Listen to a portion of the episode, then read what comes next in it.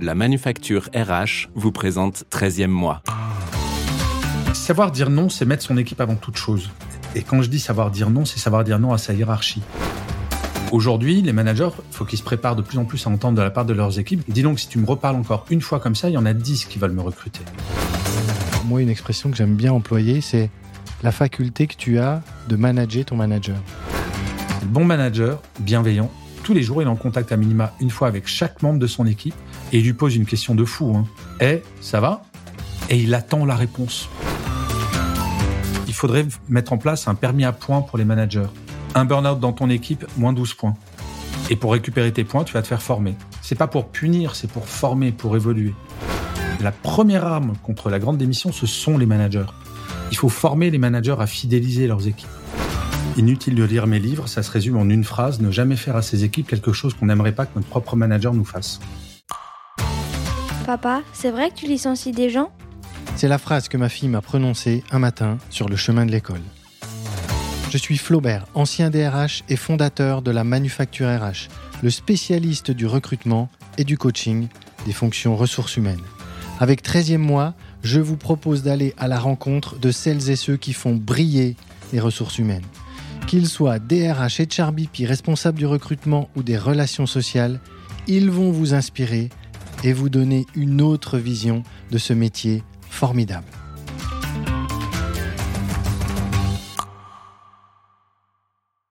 Bonjour Gaël. Salut. Bienvenue dans 13e mois. Alors si j'en crois ton CV, ta vie est un patchwork Gaël et tu as plusieurs vies. Une de commercial, une de manager de grandes et grosses équipes dans différents groupes de médias, TF1, Énergie, Canal+. Une de chroniqueur, écrivain à succès, consultant, podcasteur et personne très suivie sur LinkedIn avec tes 249 000 abonnés. Tu es Gaël la concrétisation de ce qu'est une vie professionnelle. Un chemin et un cheminement, des virages, des hauts, des bas, des rencontres, des choix et toujours, toujours un sens, une direction. Tiens, un peu comme le chemin de Saint-Jacques de Compostelle, ce chemin de 1515 km que tu as parcouru l'été dernier en 36 jours. Personne ne va jusqu'à Saint-Jacques sans raison, et personne n'en revient sans avoir appris quelque chose. On dit souvent que l'on trouve sur le chemin des réponses aux questions que l'on ne se posait pas. Ce sont tes mots, Gaël, ceux que tu as écrits dans ton blog à ton retour, et je suis ravi que tu nous accordes du temps pour parler courage managérial et grande démission, voire même d'autres sujets qui font l'actualité RH d'aujourd'hui et de demain. Mais avant cela, qui es-tu, Gaël Châtelain-Berry? Alors merci Flaubert. Juste avant de dire qui je suis, je dois te dire que les mots que tu m'as rappelés de Saint-Jacques, j'en ai des frissons. C'est super bizarre. Pour te dire à quel point c'est marquant, ça fait euh, des mois que je suis revenu et je suis toujours très ému. En, fait, j'ai l'impression que c'est pas moi. Enfin bon, on, reviendra peut-être sur ce sujet. On y reviendra. Alors qui je suis euh, Si je devais me résumer, je suis un rêveur qui a pas peur. Voilà professionnellement, tout du moins. Tu dis que ma vie professionnelle a un sens, j'en suis pas convaincu. Je crois qu'elle a pris du sens depuis une dizaine d'années en fait. Je savais pas où j'allais. Euh, c'est pour ça que je suis allé dans tant d'endroits. Et euh, ça fait euh, ouais 8-10 ans où je suis vraiment, je sais où je suis, je sais où je vais à peu près, en gros et que tout ça a pris du sens. Donc voilà, un rêveur qui a pas peur. C'est beau. Je, viens d'inventer la formule, c'est joli. Non, c'est très beau. C'est très beau un rêveur qui a pas peur. Ce chemin, euh, tu l'as tracé petit à petit. C'est un peu ce que je voulais dire dans mon introduction. Euh, bon, après une vie, euh, une vie, c'est se chercher aussi et se trouver.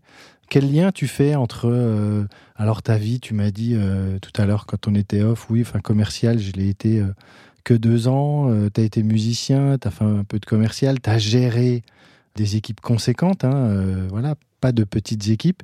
Euh, mm. Et puis ensuite, désormais, euh, voilà, tu, tu fais prendre de la hauteur aux gens, tu leur apportes des choses sur le management, sur tes communications à travers tes podcasts, tes livres. Quel lien tu fais entre tout ça? Mais en fait, je crois que je suis allé, je, je crois avoir une bonne étoile en fait. J'ai jamais vraiment eu de plan depuis que je suis diplômé de ma grande école de commerce. J'ai toujours fait confiance en mes rencontres j'ai toujours fait confiance en mes intuitions, ce qui de toi à moi de temps en temps était une vraie connerie. Euh, on s'en rend compte après.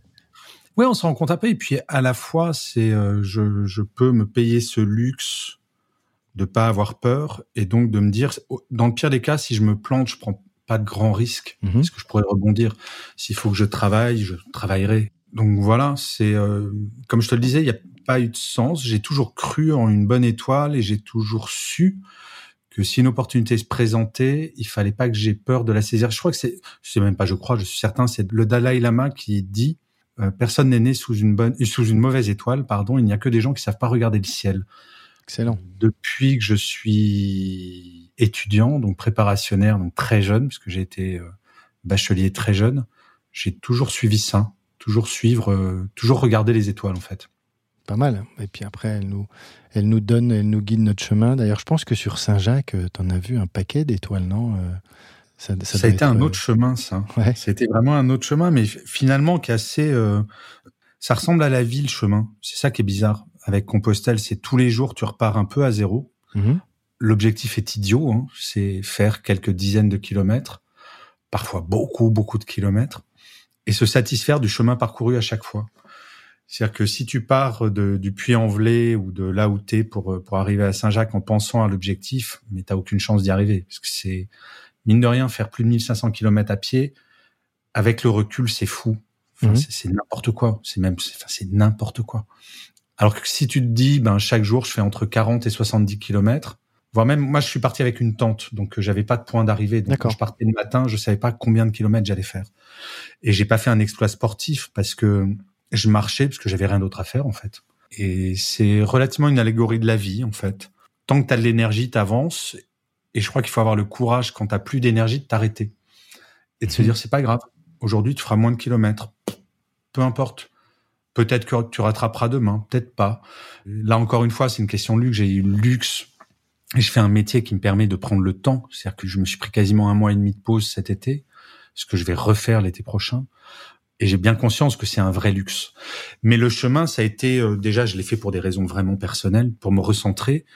Mais tu t'aperçois que marcher sur le chemin de Compostelle et avancer dans la vie, c'est c'est une version très condensée de la vie, le chemin en fait. Avec ces petites étapes, ces objectifs qu'on va se fixer. Là, tu disais, bah, Ouais. je vais découper à la journée plutôt que de me dire, je vais pas faire 1500 Exactement. km. Non, j'ai mes petites Quand étapes. on a un objectif qui est super ambitieux, faut pas faut pas viser l'objectif final, faut faire euh, toujours, ce que je dis quand tu as un escalier de 4000 marches à monter, si tu te focalises sur la 4000e marche, tu as envie de pleurer alors que si tu te dis tiens, bah je vais en monter 10 déjà.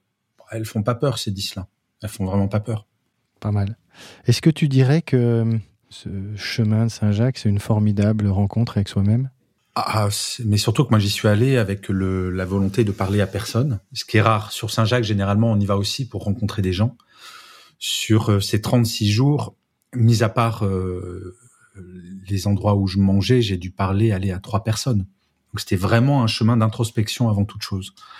En fait, j'ai su que mon chemin était fini à peu près, allez, une semaine avant d'arriver à Saint-Jacques-de-Compostelle. Quand pour occuper mon esprit, il a fallu que je commence à compter les arbres sur le bord de la route. J'avais plus de sujet, en fait. Ah ouais, J'avais t'as fait tout tour. vider là. Ouais, parce que quand tu marches entre, je marchais entre 8 et 14 heures par jour, donc tu as le temps de t'en poser des questions et d'essayer d'apporter des réponses, mais même pas d'essayer. C'est t'apportes des réponses qui sont les tiennes. Je sais pas si ce sont les bonnes, mais en tout cas, ce sont les tiennes. Et avoir une telle période d'introspection dans une vie, ça arrive pas souvent. Mhm. Et c'est assez extraordinaire. Mais vraiment, je te le dis, très sincèrement, ça fait très longtemps que j'ai pas parlé de Saint-Jacques. J'ai décidé il y a un mois de repartir l'été prochain, mais je m'aperçois que je fais bien d'y aller parce que ça m'émeut toujours autant d'en parler. Donc, euh, c'est pas anodin. Formidable. Écoute, euh, moi, c'est un sujet que j'ai en tête, donc euh, je trouve ça passionnant. Allez, lance-toi, lance-toi, Flaubert. Je, je- je vais m'y préparer, promis. Euh, c'est un engagement. Quel lien comme ça Allez, t'as connu le monde médiatique, t'as connu l'autre côté. Hein? C'est vraiment totalement l'opposé, tout ça, tous ces mondes-là? Mais c'est ça qui est formidable sur euh, sur ce chemin. Il y a probablement d'autres endroits où il y a ça, mais euh, tu n'es personne sur le chemin. Tu es un pèlerin. Mhm. Et quelques fois où tu rencontres un pèlerin, il y a que trois questions. Où- D'où tu viens Où tu vas Pourquoi es-tu là? On te demande, Personne te posera la question de ton métier. Personne te posera la question de ton statut social.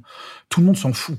Le seul truc, si on a un truc en commun, c'est tous les jours on marche comme des crétins jusqu'à l'étape d'après. Mhm. Et je vais pas te mentir, c'est aussi un chemin qui est physiquement très dur parfois. C'est-à-dire que c'est euh, physiquement violent parfois.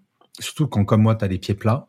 C'est un chemin de souffrance parfois, ce que j'ai assez peu partagé, puisque je trouve que quand, euh, quand tu fais ce genre de démarche, il faut pas partager la souffrance, mais au contraire tout ce que tu en tires de positif. Mais il y a une vraie souffrance physique, et ça, avec les autres pèlerins, tu la partages, et tu t'en fous que la personne soit ouvrier ou PDG ou écrivain, ou... et ça, c'est extraordinaire. A- Tu n'es qu'une personne, Qui vit un moment, euh, voilà. Ouais. et qui partage un moment, qui partage une expérience qui est assez unique. Alors, il y a quand même une différence entre les pèlerins qui sont là pendant une semaine ou quinze jours, et, avec- et je l'ai fait pendant un certain temps, une semaine ou quinze jours, donc c'est très respectueux. Mais il y a une vraie différence entre ces pèlerins-là et ceux qui font vraiment l'entièreté du chemin. Là, la dernière fois, j'ai rencontré quand même des pèlerins qui venaient de Hollande à pied. C'était Ah parti oui. d'Amsterdam. Donc forcément, la démarche intellectuelle, c'est pas tout à fait la même. Ah oui, là. Et donc, tu y retournes, et avec un nouveau challenge? Je pars de chez moi, donc à Paris. Parce qu'en fait, la théorie du chemin, c'est il n'y a pas de point de départ, il n'y a pas de chemin. C'est il faut arriver à Saint-Jacques en partant de chez toi. Et en fait, j'ai envie de me faire ce kiff. Tu sais, quand on part en vacances, bien souvent, tu as un billet d'avion ou un billet de train ou tu Mhm. prends ta voiture, mais tu vas sur un lieu de vacances. Et Oui. t'es pas encore en vacances tant que tu es pas. Là, j'ai envie de me faire cette espèce de kiff, au-delà du symbole d'avoir vraiment fait l'entièreté du chemin de Compostelle, donc à partir de chez moi. J'ai envie de me faire ce kiff de fermer la porte de chez moi en me disant, ça y est, mes vacances commencent, mais vraiment. Mon expérience de vacances commence au moment où je ferme la porte de chez moi. Je sais, ça peut paraître chelou, mais euh, voilà, ça va être ma motivation de cet été. Non, j'aime bien cette image-là. Tu fermes la porte de chez toi, tu mets les clés euh, dans ta poche ou dans ton sac, et tu commences à partir. Et je t'avouerai que la première journée risque d'être un peu saoulant, puisqu'il va falloir que je sorte de région parisienne, donc je vais passer par Ikea, par euh, tous ces trucs-là, donc ça va pas être très très glamour. Tu vas quitter euh, le monde euh, civilisé euh, et tu vas aller euh, te retrouver avec toi-même. Formidable. Écoute, euh, évidemment, pour faire tout ça, il faut beaucoup de courage. Allez, je fais le lien avec un des sujets qu'on a choisi, toi et moi, d'aborder en préparant ce- cet épisode. C'est cette notion de courage managérial. D'ailleurs, manager, c'est un chemin aussi. hein. Il y a des hauts, il y a des bas. Euh, On se découvre aussi soi-même quand on manage. Moi, c'est un sujet que j'adore aborder, le courage managérial. Euh, Qu'est-ce que tu peux nous en dire? C'est quoi pour toi le courage managérial? Alors déjà, c'est une qualité qui manque à beaucoup de managers, parce que je crois que pour être manager, il faut le choisir. Et je me rappelle plus du pourcentage, mais je crois que c'est 40% des managers qui n'ont pas choisi d'être manager. C'est pas un choix, c'est pas une volonté depuis qu'ils sont euh, étudiants. C'est parce que euh, ça a été le meilleur commercial ou la meilleure commerciale. Et tiens, tu veux pas être manager? On va payer ça. 10% de plus. Donc, euh, je crois que quand tu parles de cheminement, je crois qu'être manager, il faut que ça soit un choix. Et le courage managérial, bah, c'est être capable de... Je donne toujours cet exemple quand je parle de courage managérial, c'est quand tu as les, euh, les augmentations de salaire. Mhm. Dans les grands groupes dans lesquels j'étais, souvent, tu avais une enveloppe à répartir avec ton équipe. Quand t'es pas courageux, si tu as 10 personnes dans ton équipe, tu prends l'enveloppe, tu divises par 10 et tu donnes la même chose à tout le monde. Le saupoudrage. Tu as du courage, eh ben, tu vas donner zéro à certains et leur expliquer pourquoi ils ont zéro et leur expliquer comment ils pourront avoir quelque chose l'année suivante. Et c'est pas simple d'expliquer à quelqu'un qui va pas être augmenté pour pouvoir augmenter plus celles et ceux qui ont mieux travaillé.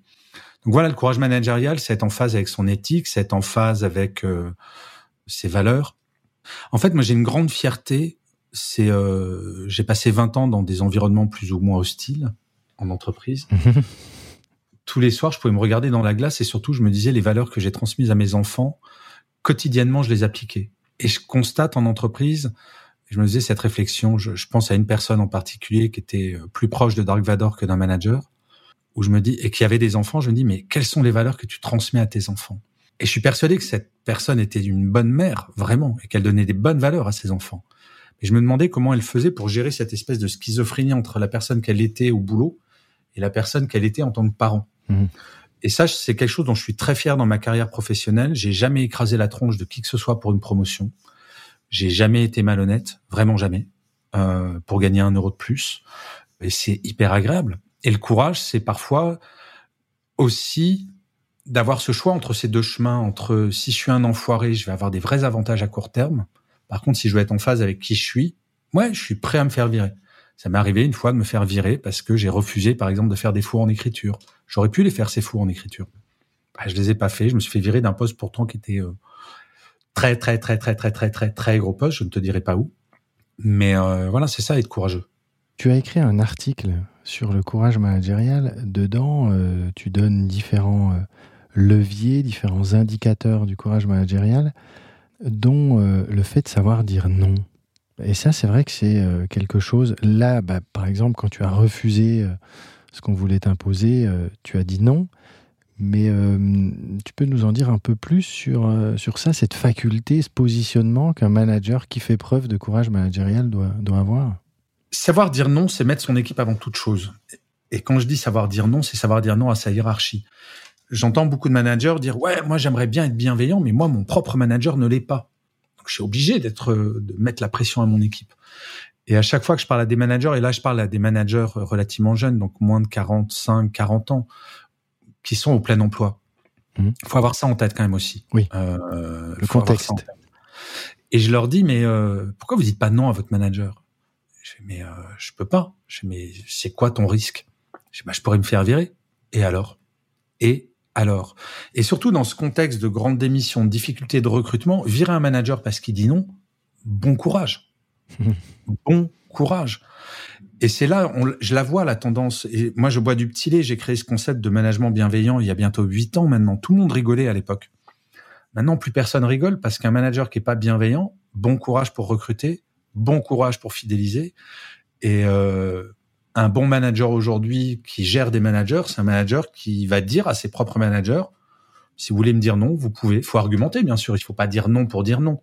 Mais voilà, c'est dans l'opposition qu'on est créatif. C'est pas dans le côté béni oui oui et euh, et suiveur et, celui qui celui qui dit amène à tout exactement. Ce que je trouve super intéressant dans ce que tu dis, c'est que tu amènes de la hauteur en disant écoutez-moi. Euh, les managers là, qui écoutent 13e euh, mois aujourd'hui, l'environnement, l'époque qu'on vit, vous permet de faire preuve de courage managérial. En tous les cas, vous ne pouvez pas avoir l'excuse entre guillemets de dire bah non mais attends tu vois là euh, il y, a, plus de chômage euh, je risque ma, je, risque ma peau quoi bah, tu sais moi je fais partie de cette génération qui a entendu cette phrase dis donc si t'es pas content Gaël il y en a 10 qui veulent ton boulot mmh. Aujourd'hui, les managers, faut qu'ils se préparent de plus en plus à entendre de la part de leurs équipes. Dis donc, si tu me reparles encore une fois comme ça, il y en a dix qui veulent me recruter. Ça change un peu le, rapport de force quand même. Et je dois bien avouer, alors je vais m'envoyer des fleurs un petit peu. vas-y, vas-y. Je pense que c'était plus dur et plus hardcore d'être courageux en tant que manager à mon époque, donc quand j'avais une trentaine d'années, mhm. que maintenant, parce qu'il y a une donc une vingtaine d'années, tu te faisais virer. Ouais, c'était un peu galère pour retrouver du taf quand même. Là maintenant, je dis pas que c'est facile pour toutes les catégories, socio-professionnelles, qu'on s'entende. Je dis pas que le problème du chômage est réglé, mais entre la baisse du chômage, qui est euh, plutôt une grosse tendance, et l'inversion de la pyramide des âges, ouais, la génération des moins de 45 ans qui sont managers aujourd'hui, ils connaîtront pas le chômage, jamais. Enfin, jamais plus de six mois, quoi. Donc euh, tout va bien. Cette fameuse génération X là, qui, a connu quand même une période. Mais ouais, les jeunes, ils veulent nous foutre à la retraite. Qu'est-ce ah que tu veux? Mais on en a vu d'autres. Et en effet, aujourd'hui, ils ont des un contexte, en tous les cas, sur ce sujet-là, qui est quand même vraiment plus favorable. Et ça me fait penser à, moi, une expression que j'aime bien employer, c'est la faculté que tu as de manager ton manager. Bien sûr, oui. Ben, en fait, tu sais, mon premier bouquin de management, c'était Mon boss est nul, mais je le soigne. Et le sous-titre, c'était Comment transformer le pire des patrons en manager bienveillant. Donc, c'est un livre entièrement consacré à ça comment manager son manager. Et aujourd'hui, le contexte rend cela encore plus facile pour les mêmes raisons. C'est euh, aujourd'hui aller voir son manager euh, en disant ben, j'aimerais te parler de quelque chose et j'aimerais que tu changes ça parce que ça ne me convient pas. Et si tu le changes pas, ben, j'irai peut-être voir ailleurs. Je sais pas quel âge tu as, Flaubert. Tu es beaucoup plus jeune que moi. J'ai 51 ans, moi. Oh la vache, c'est pas beaucoup plus jeune que moi, mais tu fais plus jeune que moi. Euh, J'en ai 53. et je sais pas si tu te rappelles, quand on avait entre 20 et 30 ans, quand on prenait un nouveau boulot et que euh, on validait notre période d'essai. Mhm. on allait boire des coups avec nos potes pour fêter ça. Bien sûr. Ah, maintenant, depuis un an, je peux te garantir que ce sont les managers qui boivent avec leurs collègues un coup pour célébrer le fait que leur nouvelle recrue a validé la période d'essai.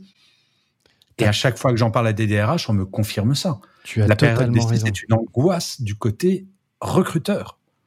Et il faut s'en réjouir. Moi, je suis père de famille, je suis ravi que mes enfants arrivent sur le marché du travail dans ce monde-là. Je sais que c'est galère pour les chefs d'entreprise, pour euh, les dirigeants, les dirigeantes, mais si on se place du côté vie personnelle et donc en tant que parent, c'est plutôt chouette, je trouve. Tu as totalement raison. L'exemple que tu prends, moi, il me parle dans mon activité de recrutement. Et c'est vrai que de plus en plus, on voit des, des nouveaux recrutés qui vont renouveler leur période d'essai et on a en face bah, des managers qui, voilà, c'est quelque chose, ils n'avaient pas l'habitude de voir ça. Le, ah, rapport de force est quand même vraiment euh, équilibré aujourd'hui, voire même inversé. Aujourd'hui, c'est euh, le candidat, la candidate qui a le, qui a le pouvoir. Ok, j'aimerais bien qu'on fasse un, aller un petit crochet là sur notre chemin. Sur, euh, tu as abordé la notion de management bienveillant, qui est, qui est voilà, ta marque de fabrique, c'est quelque chose que tu as créé, que tu portes. Qu'est-ce que tu peux nous dire sur ce management bienveillant? Alors, je dis un truc que mes éditrices détestent que je dise. Inutile de lire mes livres, ça se résume en une phrase. Ne jamais faire à ses équipes quelque chose qu'on n'aimerait pas que notre propre manager nous fasse. ça tient en une phrase. Est-ce que quand je fais une connerie, j'ai envie que mon manager me hurle dessus? Non, bah je le fais pas. Est-ce que j'ai envie que mon manager m'organise une réunion un vendredi à 19h Non, bah je le fais pas. Est-ce que j'ai envie que mon manager m'envoie des emails pendant mes vacances? Non, bah je le fais pas, etc., etc., etc. C'est du bon sens tout ça, mais vraiment que du bon sens. C'est pas une grande théorie, c'est pas l'holacratie ou ces, tous ces trucs-là. Moi, je, trouve que c'est de la pignolade d'une certaine manière. Mmh. Ça sera peut-être pas de la pignolade dans dix ans, mais aujourd'hui, on est à un tel stade de souffrance dans les entreprises françaises. On est numéro 2 mondial du burn-out. Il faut quand même avoir ça en tête. Au moment où on se parle, il y a 2 millions et demi de personnes qui sont en burn-out sévère. 44% des salariés qui se déclarent en détresse psychologique. On est dans une situation de bien-être catastrophique. Là, tu parles de la France. De la France. en train de parler de la France avec plus de 2 millions de personnes en burn-out. Ouais. En fait, c'est entre 10 et 12% ça c'est un chiffre de la DARES, le ministère du Travail, c'est entre 10 et 12% des salariés qui ont ou vont faire un burn-out. Et donc, commençons par les basiques. Hein. sais, c'est une des premières causes de démotivation, c'est le fait que les managers ne disent pas bonjour à leur équipe le matin. Je pense que ça devrait pas, enfin, ça devrait pas être trop compliqué de changer ça en fait. Donc voilà, commençons par le bon sens, par les choses simples, et puis après on attaquera l'holacratie, l'entreprise libérale, tous ces trucs-là. Mais commençons par les basiques, le fait que un salarié devrait finir sa journée de travail dans le même état physique et psychologique que quand il est arrivé le matin. Malheureusement, c'est loin d'être le cas et euh, tu n'imagines pas le nombre de témoignages que je reçois quotidiennement où parfois je pourrais même pas mettre ces anecdotes dans mes livres. Tellement tu te dis mais non, mais même Zola, il aurait pas osé les mettre. Parfois. Je veux pas noircir le tableau, mais euh, s'imaginer que nos entreprises, euh, dans nos entreprises tout va bien, non, c'est très loin d'être le cas, très très loin. Il y a un des grands cabinets de conseil à la défense, un des quatre, en six mois, ils ont perdu 25% de leurs salariés. 25%. C'est énorme. Ils sont allés dans des petits cabinets de conseil. Euh, plus, Ah bah, c'est-à-dire qu'ils ont été obligés de rendre des contrats. Ils peuvent même plus assurer.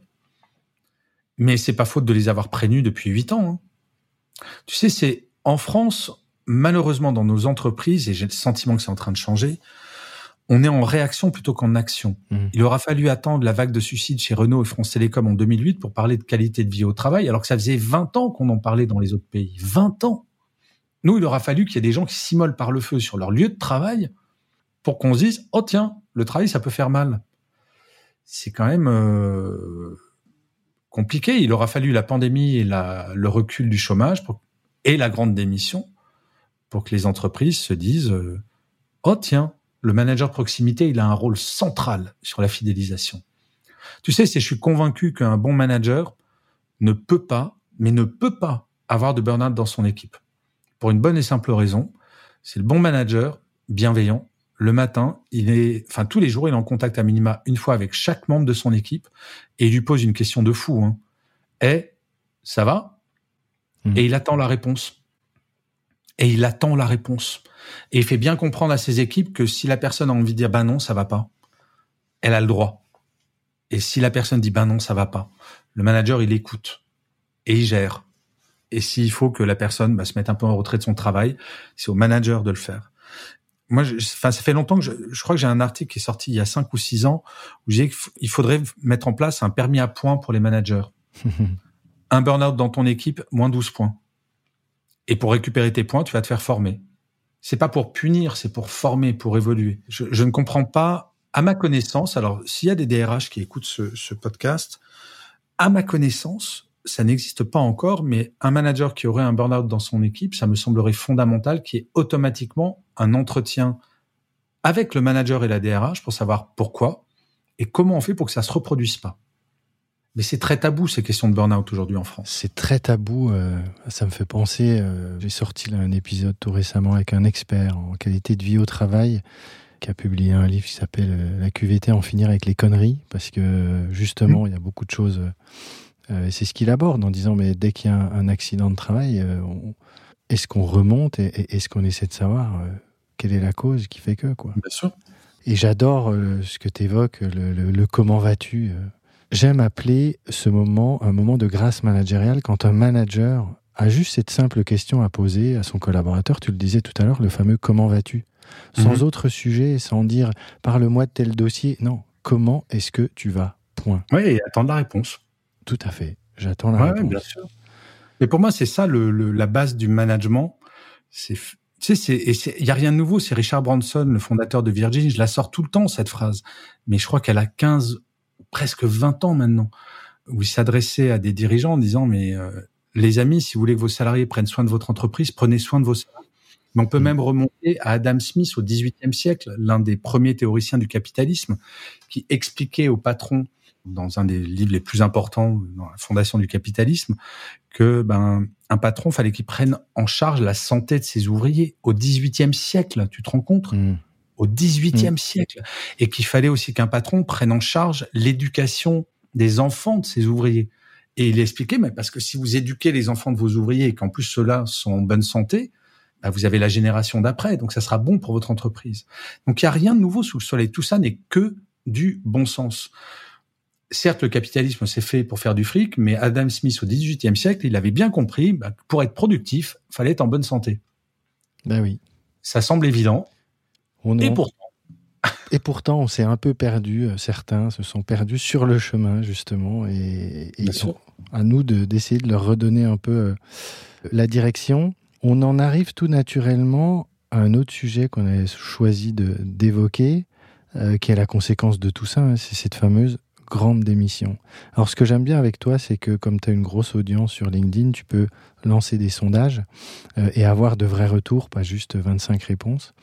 Donc je vais juste reprendre un ou deux chiffres en disant quand même en amont que moi j'avoue que je suis un peu, je sais pas vraiment par où prendre cette grande démission. En tous les cas, je n'ai pas envie de l'aborder sous le côté euh, euh, ce qui vient des États-Unis. Euh, je pense que on a des choses différentes dans les conditions de travail, dans ce qu'est le contrat de travail chez nous, dans hum, la société. Donc, j'ai pas envie de faire un copier-coller. Voilà, c'est ça le truc. Je sais pas déjà comment tu vois le sujet avant qu'on prenne un, ou deux chiffres de ton sondage. Alors, pour moi, c'est la meilleure nouvelle du siècle. C'est aussi mmh. simple que ça. J'interpellais, c'était il y a deux jours, j'étais devant euh, plusieurs centaines de patrons. Je leur disais, à votre avis, pourquoi est-ce que la grande démission n'est pas arrivée avant et pourquoi aujourd'hui un salarié peut claquer la porte d'un métier alors qu'il a un boulot? Et là, je voyais, c'était dubitatif. Et là, je leur dis, mais parce qu'ils peuvent. C'est aussi mhm. simple que ça. Le nombre de gens de ma génération, et moi j'ai eu de la chance, j'ai eu un grand diplôme, j'ai fait une belle carrière, mais je pense à tous les gens de ma génération qui n'ont pas forcément des grands diplômes, qui sont pas forcément haut de la hiérarchie, mais le nombre de fois où ils ont dû avaler des couleuvres parce qu'ils avaient besoin de bosser. J'ai vu un chiffre qui était une étude de l'IFOP. C'est 45% des salariés vont travailler, se lèvent le matin juste pour leur salaire. 58% des 2000 sondés, donc c'est une étude de l'IFOP, donc c'est pas mes sondages euh, LinkedIn, hein. c'est une étude de 2022, 58% des salariés français déclarent être prêts à arrêter leur travail s'ils sont payés le même montant en faisant rien. Donc il y a pas Quand on parle de sens du travail, de tous ces trucs-là, c'est quand même un truc très intello, très col blanc, très diplômé. Les salariés sont pas heureux. Faut arrêter avec cette valeur travail. Il faut, au lieu de, parler du travailler plus, de toutes ces crétineries-là, il faut parler du travailler mieux. Pourquoi est-ce qu'un tel levé de bouclier contre la réforme, la réforme des retraites, c'est pas tant de repousser cet âge, c'est que les gens sont pas heureux au travail on ne s'est pas occupé du bien-être au travail, on ne s'est pas occupé de la qualité de vie au travail. Il faut pas mettre la charrue avant les bœufs. Si par exemple, et c'est pas de la politique que je fais, c'est juste un constat en tant qu'observateur. Si au lieu de balancer cette réforme des retraites, il y avait eu une réflexion globale en disant bon, on va passer à la semaine des quatre jours. Et les gens qui passent à la semaine de quatre jours, la contrepartie, c'est de travailler jusqu'à 64 ans. Est-ce que tu penses qu'il y aurait eu une telle levée de bouclier? Bien sûr que non. Bien sûr que non. Sauf que on est toujours dans ce paradigme hérité du XXe siècle, travailler plus pour gagner plus. La valeur travail. Mais c'est une connerie.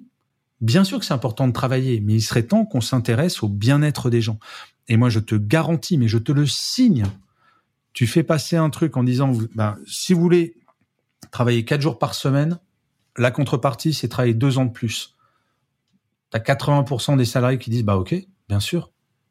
Enfin, en tout cas, ça serait pas une telle levée de bouclier.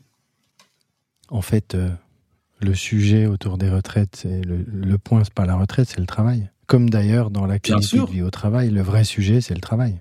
Mais ce qui est lié avec la grande démission, pourquoi les gens démissionnent? Bah Parce qu'ils aiment pas leur travail parce qu'ils s'y sentent pas bien.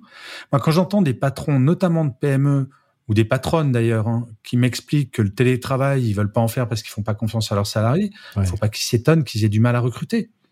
Si moi, en tant que salarié, j'ai le choix entre deux boulots, un qui me propose du télétravail quand je veux, et l'autre qui va m'expliquer, ouais, le télétravail, vous avez le droit à un jour par semaine, mais pas le lundi, pas le vendredi, parce qu'il faut pas me prendre pour un jambon. Euh, les week-ends de trois jours, ça suffit. Hein. Bien la confiance. Bah voilà, c'est moi, je vais aller dans l'autre. Hmm.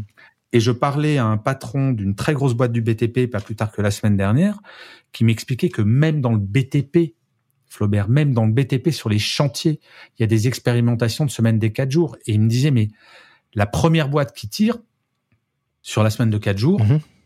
mais ça va être un carnage sur le marché en termes de recrutement. Bien sûr qu'ils vont recruter tout le monde. Bah oui. Et tous les groupes du BTP travaillent sur ces questions. Parce que quand on entend les gens dire ouais mais c'est pas possible de le faire, il y a une étude qui est sortie en Angleterre il y a deux trois semaines. Oui j'ai vu ça. 2000 entreprises. Oui. Ben, non seulement tout le monde se porte mieux, mais en plus ils ont augmenté la rentabilité d'un point 5 ou 1,7%. Beaucoup moins d'accidents du travail, beaucoup moins En travaillant un jour de moins.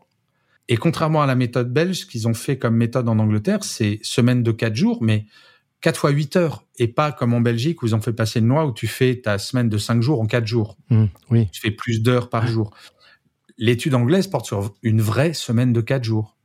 Comme le fait d'ailleurs certaines entreprises françaises. Je pense à Welcome to the Jungle. Ça va faire un peu plus d'un an maintenant qu'ils sont passés à la semaine de quatre jours et mhm. tout se passe bien. Dans les chiffres que tu, euh, dans les chiffres qui ressortaient de ton sondage que tu avais fait, donc euh, près de 6000 répondants, 63% avaient répondu vouloir changer de travail dans l'année. 63%. 35 même disaient 35% moi, je le ferais sans hésiter. 28%, bon, c'était de la réflexion. Et il n'y a que 12% qui étaient absolument certains de dire non, mais moi, je ne vais pas bouger. C'est énorme. Ben oui. Mais c'est là où je trouve ça fascinant parce que ces chiffres sont pas plus forts qu'avant, parce qu'il y avait eu des études avant la pandémie hein, sur, euh, euh, sur la volonté de changer. Alors, il y a une grande différence entre vouloir changer, pouvoir changer et le faire. Mmh. Mais comme on est dans un marché du travail qui est dynamique, maintenant, les DRH et les dirigeants et les dirigeantes réalisent que ben maintenant, passer de la réflexion à l'acte, c'est possible. Mais la problématique, elle existe depuis longtemps. Encore une fois, le mal-être au travail, c'est pas nouveau en France. Hein. C'est pas nouveau. Par contre, là, maintenant que le marché du travail est beaucoup plus dynamique, ben, les entreprises, y compris les plus grandes, y compris celles qui avaient aucun problème pour recruter, ne serait-ce qu'il y a deux ans, réalise que ben ouais, va falloir euh, redonner du sens au travail, il va falloir euh, retrouver un équilibre vie privée, vie pro. Je me rappelle vraiment de, de deux items que la DRH d'un grand groupe très connu euh, me disait. Elle me disait, Gaël, c'est la première fois qu'un diplômé d'une des cinq premières grandes écoles de commerce me regarde dans les yeux et dit non non mais moi je veux pas de CDI, je veux un CDD. et l'autre truc qui les surprenait, c'est mais Gaël, on a des gens qui démissionnent pendant leur période d'essai ce qui est une découverte hein, pour tous ces gens. Mais bah, c'est comme ça. Donc, euh, et c'est plutôt chouette. Il y a un sujet que tu euh, évoquais par rapport à ce sondage et à cette grande démission. Tu faisais quelques recommandations, comme souvent euh, très pertinentes.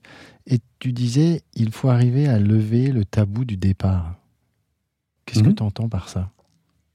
Bah, Tu sais, moi, quand j'étais manager, j'avais toujours des discussions avec mes équipes en disant, je veux que vous passiez à minima un entretien de recrutement par an. en général, on me regardait avec des gros yeux. Je dis, mais parce que pour moi, c'est fondamental que tous les matins, quand vous venez au travail, vous disiez pas j'y vais par défaut, j'y vais parce que j'ai envie. Génial. Et bien sûr que ça peut mettre en danger, mais c'est mon rôle de manager de faire en sorte que la personne se dise, OK, peut-être que je vais gagner quelques pourcents en plus de fric. Est-ce que j'ai vraiment envie de me remettre en question pendant six mois, un an? Est-ce que j'ai envie de refaire un réseau au sein d'une entreprise? Est-ce que je suis certain ou certaine que le manager que je vais avoir va m'apporter autant que Châtelain-Berry le fait aujourd'hui? Et c'est là où, quand on dit, c'est une étude Gallup qui avait montré ça, plus de 50% des démissions, on quitte pas une boîte, on quitte un manager. Mmh, très juste. Et c'est à la fois beaucoup de pression sur le manager, mais c'est enthousiasmant de se dire que la première arme contre la grande démission, ce sont les managers. Il faut former les managers à fidéliser leurs équipes. Et parler avec son équipe bah, de potentielle démission, de dire, mais ouais, je comprends tu passes des entretiens à côté, bien sûr. Et tu sais quoi? S'il faut une lettre de recommandation, je te la ferai même. Parce que tu es un bon collaborateur, tu es une bonne collaboratrice. Moi, je suis pas là pour te bloquer. Plus tu progresseras, mieux ça sera. Par contre, bah voilà, c'est faut que tu le fasses en toute connaissance de cause. Moi, je me rappellerai toujours quand je suis passé de, TF1 au groupe Énergie pour prendre la direction générale des régies du groupe Énergie. J'étais allé voir le DRH du groupe TF1 et il m'avait dit euh, Gaël, t'as un peu plus de 30 ans, le poste qu'on te propose est juste génialissime, génial. Sauf qu'il faut que tu sois prêt à te faire virer dans deux ans. Parce que Énergie est un groupe un peu hardcore où les têtes sautent super vite. Il m'avait, il avait pas essayé de me retenir. Il m'avait dit, le poste que tu as chopé est extraordinaire. Vraiment. En plus, on me mandatait pour tout restructurer. C'était juste génial. Mais il m'a dit, sache que tu te feras virer maximum dans trois ans. Et il avait raison. Je me suis fait virer au bout de deux ans et demi. Mais c'est ça, être un bon manager. C'est donner toutes les cartes et ensuite, c'est aux salariés de, faire son choix en toute connaissance de cause. Il suffit pas de dire à un collaborateur, une collaboratrice, euh, non, non, je veux pas que tu partes, je veux pas que tu partes. Pourquoi, pourquoi est-ce que il aurait ou elle aurait envie de rester En mhm. fait, je crois que c'est ça être un manager aujourd'hui, c'est donner envie de rester aux gens concrètement. Et pour donner des raisons concrètes, il bah, faut pas que ça soit un sujet tabou. Top, merci de ces explications. Tu l'as abordé tout à l'heure, tu as parlé de la, semaine de quatre jours. Est-ce que tu vois comme ça un ou deux sujets là, d'aujourd'hui et de demain euh, en termes de management et de ressources humaines? C'est quoi les, petites choses que tu vois poindre comme ça? Pour moi, il y en a deux. Euh, si on se projette à 10 ans, la semaine de 4 jours sera une évidence, mais il n'y a même pas de débat. Quoi. Euh, secteur par secteur, il suffit qu'il y ait une entreprise leader qui passe à la semaine de 4 jours et toutes les autres seront obligées de suivre. Donc c'est la tendance et on va y aller, parce que toutes les études montrent que c'est plus rentable. Donc si c'est meilleur pour le bien-être au travail et pour le bien-être des gens et que c'est meilleur pour la rentabilité, il faudrait quand même être bien couillon pour pas le faire. La vraie semaine de 4 jours, hein, pas. Euh, oui, la vraie, je, te, je te presse encore plus sur la vraie de vraie, ouais. Ok. On va vers la semaine de 4 jours et dans 10 ans, je te le signe, euh, ça sera la norme. Et l'autre tendance, c'est qu'on va arrêter de parler d'accords de télétravail et on va parler d'accords de présentiel. Trop d'entreprises font l'erreur de faire des accords de télétravail sans revisiter ou re-réfléchir à mais ça sert à quoi le présentiel? Fondamentalement. Mhm je donne toujours l'exemple des rédactions des journaux. Les, rédactions des, grands journaux nationaux sont souvent un peu, voire très en retard, parce qu'il y a, encore des problèmes d'emploi chez les journalistes, comme tu le sais probablement. Je suis frappé de voir que la grande majorité de rédacteurs en chef exigent de leurs journalistes d'être au bureau pour écrire des articles. Je vois pas bien l'intérêt. C'est si je dois rendre un article le mercredi, que je l'écris sur une plage bretonne chez moi ou à Pétaouchnok, si je rends l'article, je rends l'article peu importe. Et donc, je pense qu'on n'a pas encore lancé cette réflexion de ça sert à quoi le présentiel? Il y a quelques groupes qui l'ont fait. Unilever, par exemple, ils ont fait un accord, alors qu'ils n'appellent pas un accord de présentiel, mais ça revient à ça. Leur accord de télétravail, c'est d'imposer deux jours de présentiel par mois aux salariés. Ils peuvent en faire plus. Hein. Si mhm. tu veux faire du 100% présentiel, tu peux, mais on impose deux jours de présentiel par mois aux salariés, sauf que ces deux jours de présentiel sont obligatoirement du travail collaboratif. Qu'est-ce que je fais quand je serai présent? Comment je collabore? Comment je travaille avec les autres? Je sais pas si tu te rappelles, mais à la fin du deuxième confinement, j'avais été marqué des grands groupes imposaient le retour en présentiel, et tu avais des gens qui d'un bureau à l'autre, ils étaient séparés de deux mètres. Hein. Ils se faisaient des visios entre eux parce qu'on n'avait pas encore le droit de se voir. Et là, tu te mmh. dis, mais on marche sur la tête on marche sur la tête. Donc je pense que les accords de présentiel, ça va arriver et les réflexions, donc je pense au groupe Unilever, qui est le, plus gros groupe qui a eu cette réflexion, c'est hyper intéressant de se poser la question non pas de ça sert à quoi le télétravail, parce que je pense que tous les salariés qui vivent dans des grandes métropoles, ils voient bien à quoi ça sert, hein. vraiment. Quand tu économises 2 à 3 heures de, de transport par jour, tu vois bien l'utilité. Par contre, il y a de plus en plus de salariés qui se posent la question de l'utilité du présentiel. Qu'est-ce que je fais quand je viens au bureau? À quoi ça sert? En quoi c'est différent? Alors, il y a le lien social, bien sûr. Bien sûr, c'est important, mais il n'y a pas que ça. Il y a euh, le travail collaboratif, il y a, euh, enfin voilà, toutes ces choses-là. Donc, euh, ça, je pense que ça va être l'une des énormes tendances sur les dix prochaines années. Donc, je pense que, et en plus, de toi, moi, la flexibilité va être de plus en plus forte si j'ai 20 ans, je suis jeune diplômé, j'ai envie de faire du 100% présentiel puisque mon appartement il est petit, voire tout pourri. J'ai envie de socialiser, j'ai envie de faire des soirées avec mes collègues. Dès que j'ai un enfant, bah, peut-être que je ferai parfois du 100% distanciel puisque j'ai pas envie de rater les premiers pas du petit dernier. Et quand les enfants seront plus grands, bah, je ferai probablement un mix entre les deux, peut-être du 50-50, tout ça dépendra des semaines. Mais les entreprises, et c'est le vrai gros défi, et j'en parle avec beaucoup de DRH, le gros défi, c'est pouvoir garantir une flexibilité flexibilité pardon, totale et individualisée. Et ça, c'est un challenge incroyable. Mais challenge qu'on peut relever grâce aux technologies, grâce à toutes ces choses qui font qu'aujourd'hui, une flexibilité horaire, flexibilité géographique, toutes ces flexibilités-là, on peut les mettre en place. Donc, euh, je trouve ça fascinant. Mais je t'imagine même pas à quel point je bois du petit lait depuis euh, depuis deux trois ans, parce que tous les sujets qui sont maintenant des très grosses tendances, les observateurs dont je fais partie de, des RH en rêvent depuis des années. Donc on y est. Il y a un vrai travail de fond là, et c'est vrai que l'individualisation, c'est un sujet qui est en train de monter.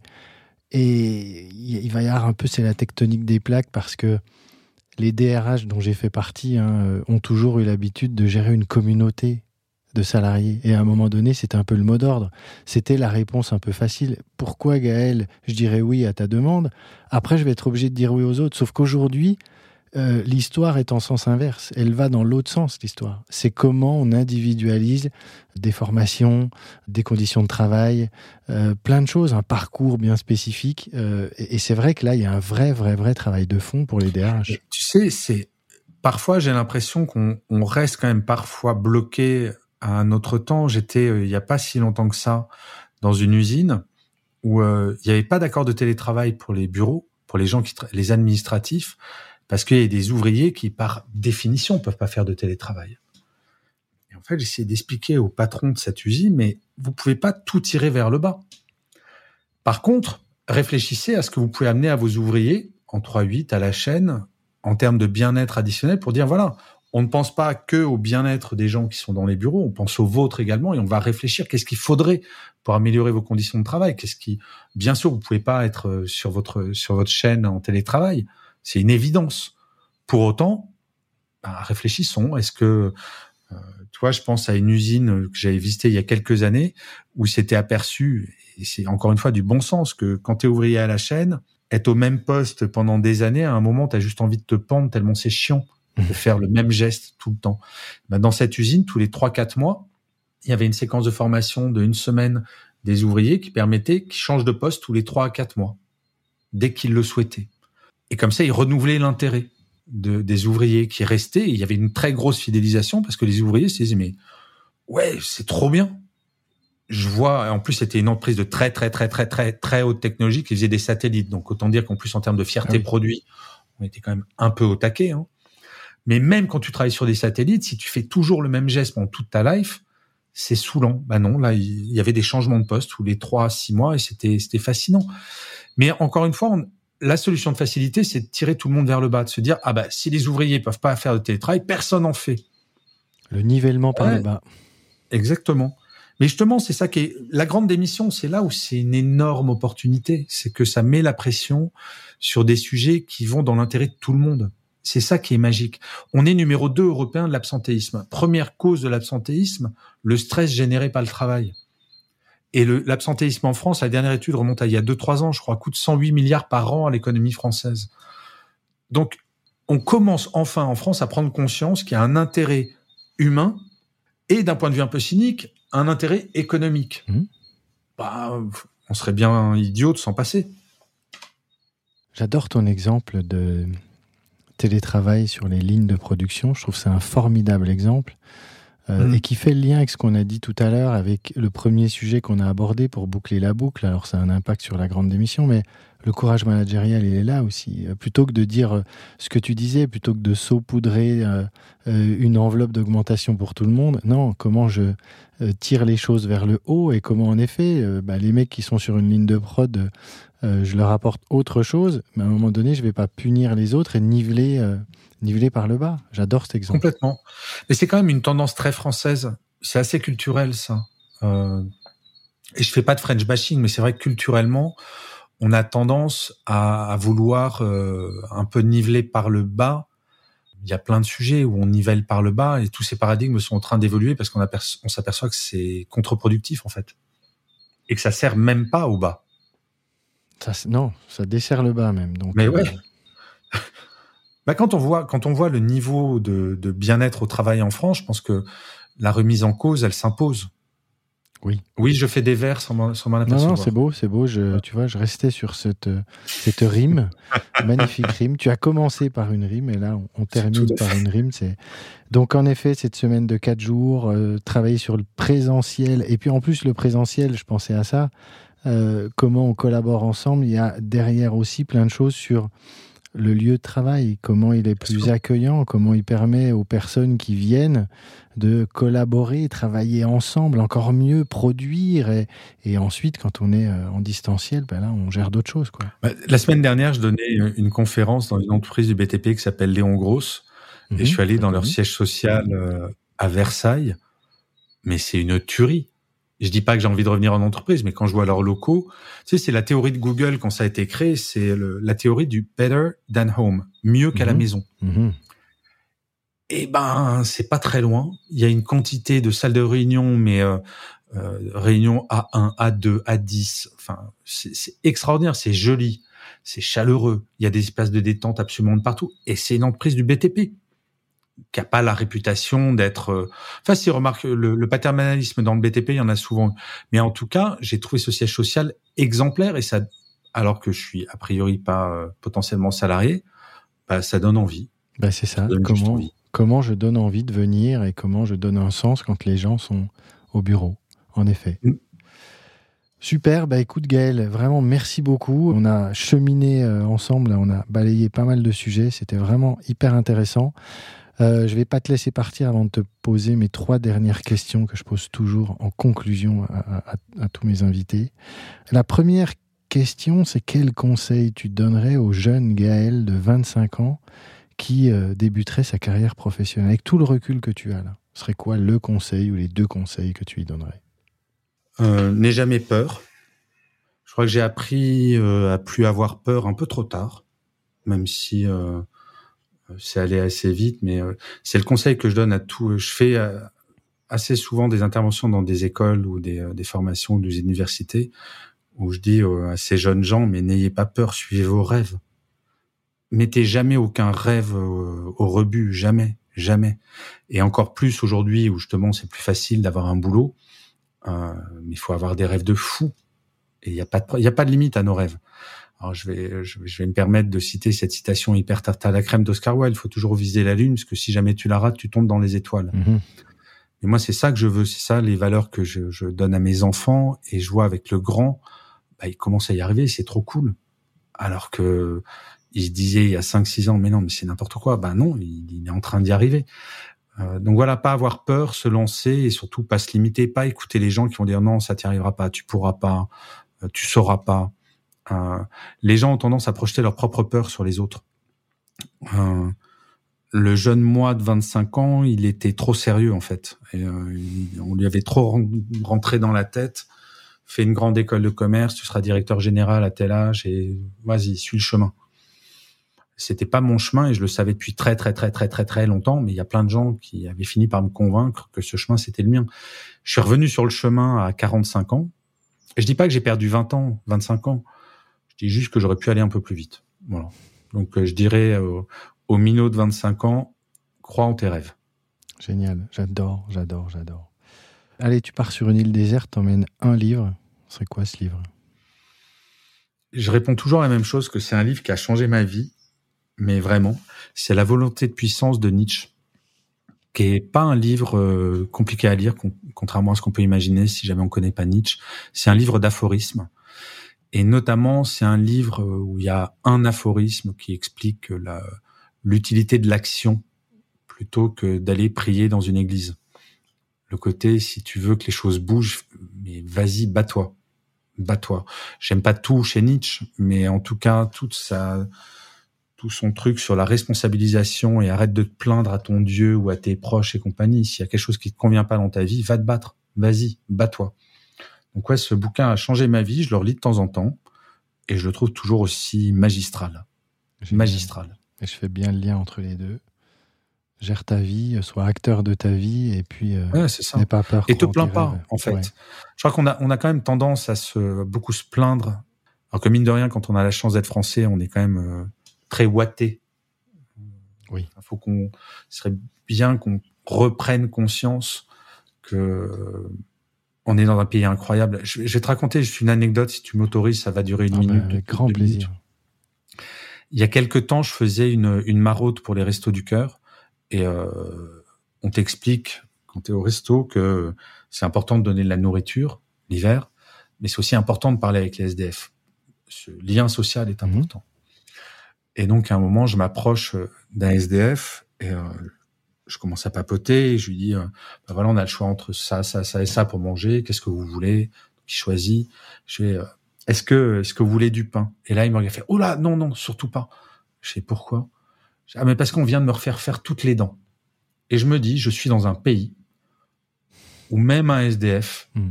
peut se refaire faire tous les chicots. Hmm. Bien sûr, je suis malheureux que dans mon pays, encore des SDF. Et c'est pas normal. Il faut être en colère contre ça. Et il faut espérer qu'on arrivera un jour à plus en avoir. Mais malgré tout, eh ben, ce SDF a pas voulu de pain parce qu'il venait de se refaire faire toutes les dents aux frais du contribuable. Et c'est pour ça qu'on mmh. paye des impôts. Mmh, et on est dans un pays incroyable. Parce que je suis un peu biculturel avec les États-Unis. Je chéris mon pays France. Vraiment. Eh ben, c'est bien de s'en rappeler et de le rappeler. Merci pour ça, Gaël. Euh, dernière question, est-ce que tu aurais une, personne là euh, à me recommander euh, qui je pourrais tendre mon micro pour un prochain épisode de 13e Alors moi, c'est comme le livre, quand on me pose cette question, je réponds toujours à la même personne, Christelle de Foucault, qui est une personne que j'adore, qui sur le recrutement, sur la recherche d'emploi, sur toutes ces choses-là, a un regard qui est très très pertinent très doux, très juste, très concret. Elle est pas pareil, elle est pas dans les grandes théories. C'est quelqu'un de très pragmatique. Voilà, Christelle de Foucault, sans aucun doute. Super. Eh bien Gaël, merci beaucoup, merci euh, pour ton temps, merci pour tes réflexions, pour ta hauteur, pour ta bienveillance, enfin tout ça. Mille merci à toi.